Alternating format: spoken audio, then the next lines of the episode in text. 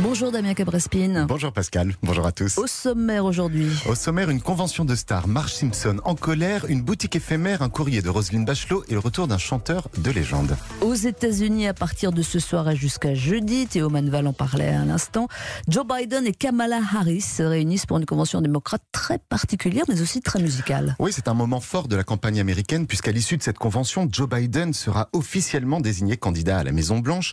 Mais cette année, pas de grande fête, pas de grand débat, pas de militants en liesse dans des salles bondées. La convention démocrate sera majoritairement virtuelle pour cause de crise sanitaire, mais les artistes se mobilisent malgré tout. Tous les soirs, ils viendront apporter leur soutien au candidat Biden via un mini-concert qui sera diffusé sur le net. Alors sont annoncés, entre autres, la nouvelle star Billie Eilish, Billie Eilish qui votera pour la première fois de sa vie en 2020, le rappeur Common, le groupe de country The Chicks ou encore John Legend que vous connaissez probablement Pascal avec son tube All of Me.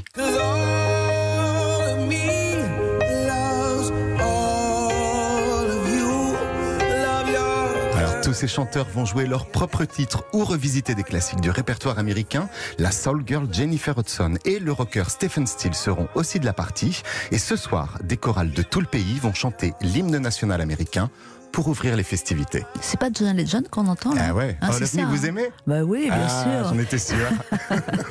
Et puisqu'on parle de politique américaine sur Internet, Marge Simpson est en colère contre une conseillère de Donald Trump. Oui, la mère du clan Simpson a fait une apparition surprise ce week-end sur le compte Twitter officiel du dessin animé. Et la raison, une conseillère de Donald Trump avait comparé la voix de Kamala Harris, la colistière de Joe Biden, on vient d'en parler, à celle de Marge.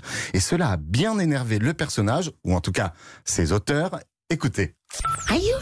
D'habitude, je ne me mêle pas de politique, mais la conseillère du président, Jenna Ellis, a dit que Kamala avait la même voix que moi. Elisa, ma fille, m'a dit que ce n'était pas un compliment.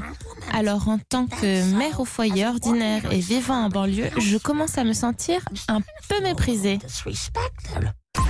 Un message en réalité directement adressé au président Trump qui assure que ces femmes au foyer ordinaires vivant en banlieue sont justement le cœur de son électorat et qu'elles sont toutes acquises à sa cause. Marge Simpson, elle, semble donc penser le contraire, mais c'est vrai que les Simpsons n'ont jamais eu une très haute estime du président américain. Déjà en 2016, Homer et Marge avaient expliqué dans une vidéo diffusée sur le net qu'ils ne voteraient jamais pour Trump. À Paris, le groupe Indochine va ouvrir une boutique éphémère.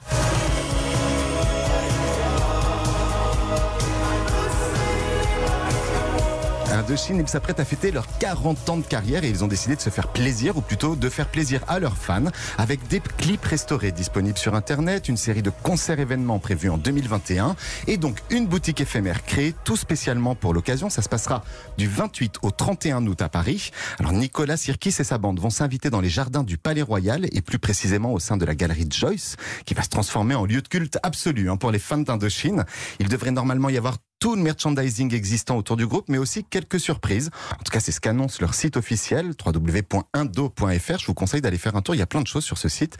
Le 28 août sera également la date de sortie d'une compilation regroupant tous leurs singles parus depuis 2001. Les singles de la période 81-2001, eux, ils auront droit à un best-of. Il sortira le 27 novembre. Dans les colonnes du Parisien aujourd'hui en France, Roselyne Bachelot, la ministre de la Culture, tente d'éteindre la polémique du week-end, celle qui concerne le fameux Puy du Fou. Mais oui, parce que 9000 personnes réunies sur un seul site, alors que les concerts, les matchs de foot et les festivals sont interdits, aucun doute, la soirée vendéenne du 15 août a beaucoup agacé, notamment Jean-Michel Ribes, le directeur du Théâtre du Rond-Point, qui ce week-end au micro d'Europe 1. C'est incompréhensible. Je pense que là, il va y avoir une vraie question au gouvernement. Il va falloir qu'il y réponde, qu'il explique. Alors, cette explication, elle a un peu tardé, mais elle est venue hier soir, soit 48 heures après le début de polémique, via Roselyne Bachelot, la ministre de la Culture. Et c'était dans un courrier adressé aux journalistes du Parisien.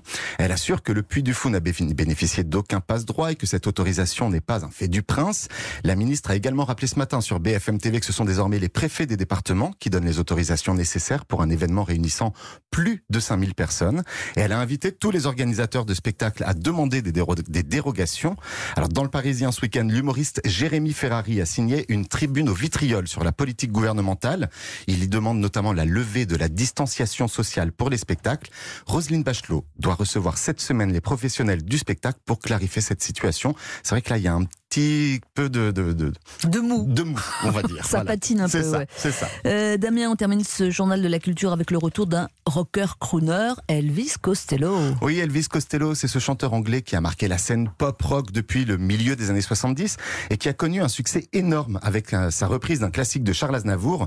Vous allez voir, Pascal, je suis sûr que tous les fans de Coup de foudre à Notting Hill vont reconnaître ce titre illico. Qu'est-ce que c'est beau, mais qu'est-ce que c'est beau, qu'est-ce que c'est romantique. Donc ça c'était le titre She sorti en 1999. Mais aujourd'hui Elvis Costello vient surtout d'annoncer qu'il est de retour avec un nouvel album qui va s'appeler A Clock Face et qui est prévu pour le 30 octobre prochain. Costello a enregistré ses 14 nouvelles chansons entre Paris, New York et Helsinki et un de ses titres vient d'être dévoilé. Il s'intitule We Are All Cowards Now et on écoute un extrait.